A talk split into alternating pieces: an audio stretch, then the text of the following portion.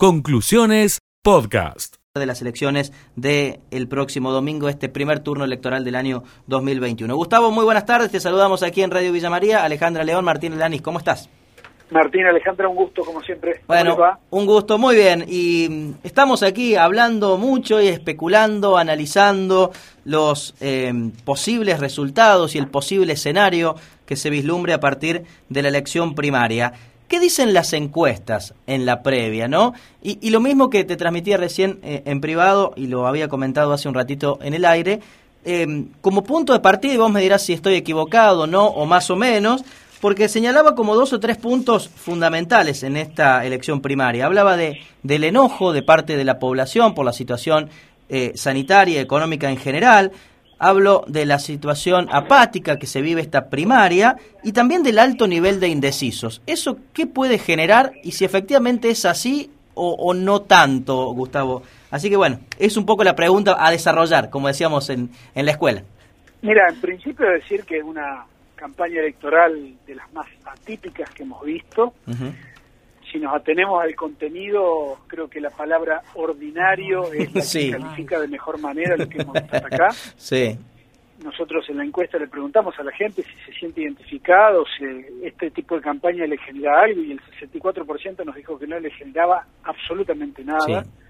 Un 72% nos dijo que siente que este tipo de campañas no le hablan a personas como ellos. Con lo cual se configura una suerte de pregunta, ¿no? ¿A quién le hablan las campañas? ¿No? Eh, la eficacia de las campañas electorales está puesta en duda porque evidentemente ya no son lo que eran, a pesar de que la política las sigue haciendo como si fuese una especie de ritual, donde como nadie sabe qué es lo que funciona y qué es lo que no, seguimos haciendo toda la parafernalia eh, eh, como si nada hubiera cambiado en el mundo, en la comunicación, en el mundo de la publicidad. Entonces se producen este tipo de campañas electorales que son sumamente aburridas, que no tienen un trabajo profesional detrás, o al menos no se nota, porque pareciera que no testean los, los spots ni los mensajes, y, y tampoco tienen en cuenta el cambio brutal de contexto, ¿no? Por ejemplo, veíamos hace unos días atrás el spot de Ramiro Agulla que le hizo a, a Randazo en provincia de Buenos Aires de una imitación de Cristina. En otro contexto, ese spot posiblemente le hubiera dado millones de votos a Randazo en la provincia de Buenos Aires. En el actual contexto creo que alcanzamos a hablar media hora, 45 minutos de ese spot. Y hoy nadie se acuerda. Digo, así es la dinámica, ¿no? Y por ende eh, hay como una campaña paralela en las redes sociales o en la virtualidad, en, en el mundo digital, y como la política todavía no sabe de qué se trata eso, eh, trata de alguna manera de meterse en ese mundo y creyendo que haciendo videitos ridículos por TikTok va a tener alguna línea de comunicación con los jóvenes, ¿no? Es realmente llamativo. En lugar de ponerse a estudiar, de profundizar y entender fundamentalmente y de empatizar con los jóvenes, los imitan. Entonces, algo, hay una sola cosa que tienen garantizado, ¿no? Del ridículo no se vuelve.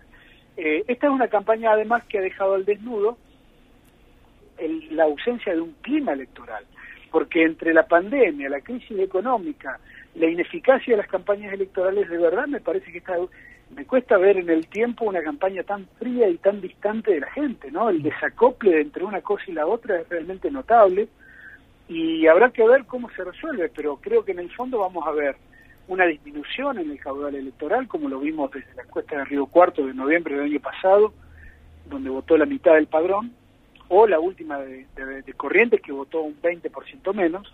Vamos a ver seguramente algo por el estilo, aunque no tanto en voto en blanco, ¿no? Entonces, vamos a ver este tipo de campaña hasta dónde se siguen repitiendo o se siguen haciendo.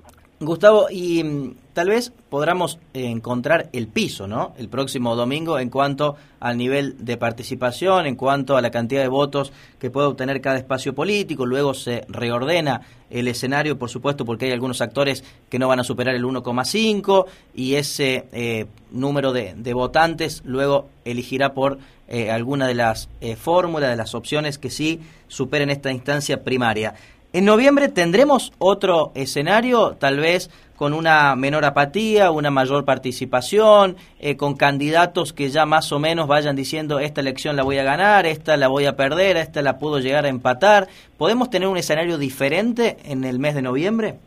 Sí, a pesar de que yo creo que tres meses en la Argentina es ciencia ficción, hay dos elementos que vos bien señalás que hay que tener en cuenta. Primero que va a haber más clima político, más clima electoral, porque ya esa elección es en serio.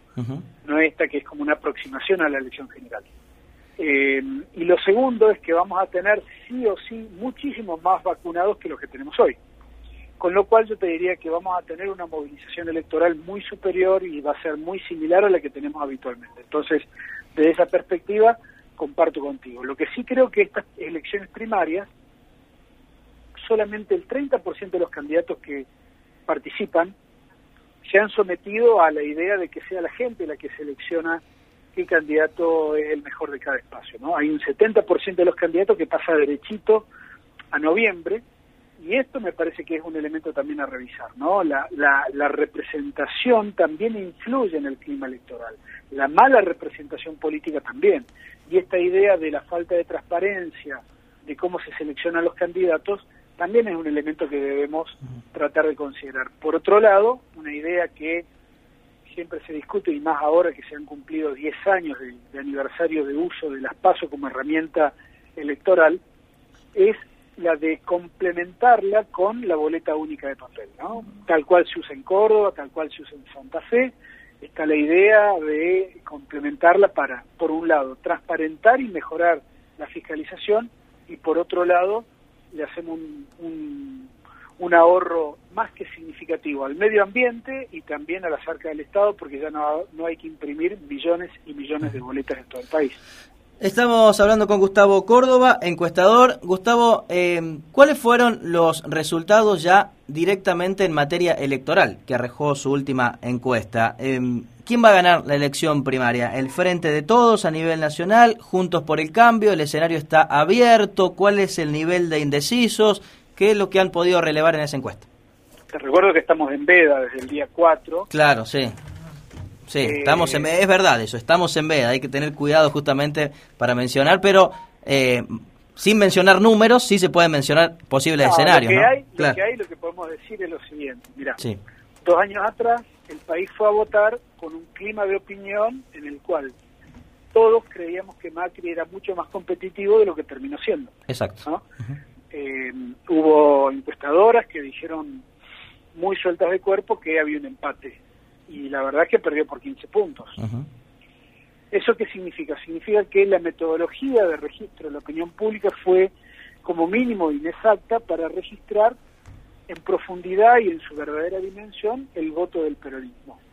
Y creo que dos años después estamos cometiendo el mismo error de generar un clima de opinión sobre el cual el gobierno del Frente de Todos está debilitado, el gobierno de Alberto Fernández y el propio presidente, más allá de los errores que los ha cometido y muchos, eh, está prácticamente perdido. Y yo le diría, guarda que hay ahí un, y lo estamos viendo en muchas investigaciones que estamos haciendo en distintas provincias, donde hay un registro del voto peronista que no se condice con lo que la mayoría de las encuestas está mostrando, ¿no? Es decir, en principio podemos ver que el gobierno puede haber perdido algo del caudal electoral de la elección presidencial, pero su oposición, primero, no recibe lo que el gobierno pierde y a su vez también pierde caudal electoral a manos, por ejemplo, de los libertarios. En Capital Federal y en Provincia de Buenos Aires, el volumen electoral tanto de Miley como de Spert es más que significativo, ¿no? Y eso no son votos de Alberto Fernández, son votos de Macri en, del 2019. Así que te diría, esa es la, expectativa y la perspectiva que hay para las elecciones del domingo, ¿no? Vamos a evaluar si el Frente de Todos gana por poco o gana por mucho. Yo no veo que eh, la oposición hoy tenga chances, al menos de, estar cerquita de empatar o de ganar.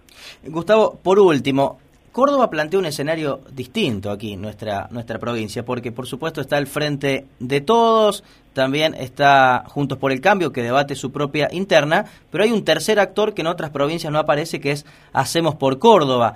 ¿Qué, qué vislumbrás que puede ocurrir aquí en, en, la provincia? Si este discurso del gobernador de defender Córdoba, de generar una alternativa al peronismo nacional, puede eh, competir justamente con eh, la lista o las listas de hacemos de perdón de Juntos por el Cambio para saber quién queda primero en esta elección eh, primaria.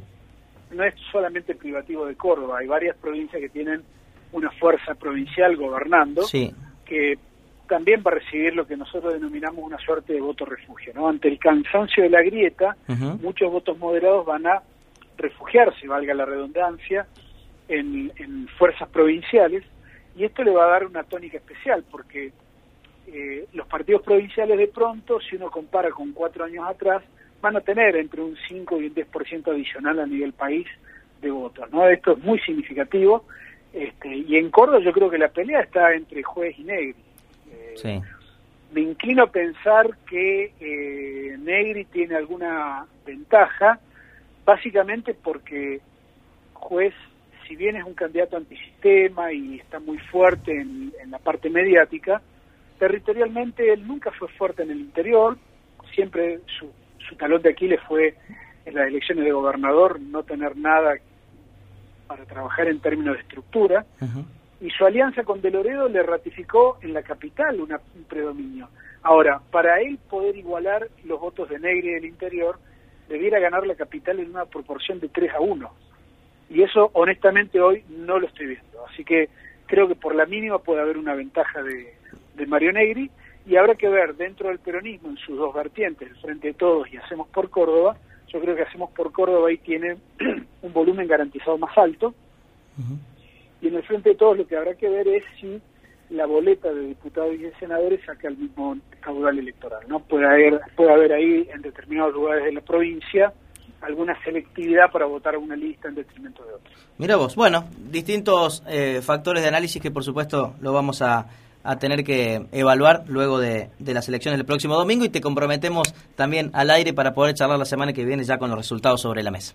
Dale, con gusto. Bueno, Gustavo, te mando un abrazo y gracias como siempre. Igual, igual. Hasta luego. Conclusiones, podcast.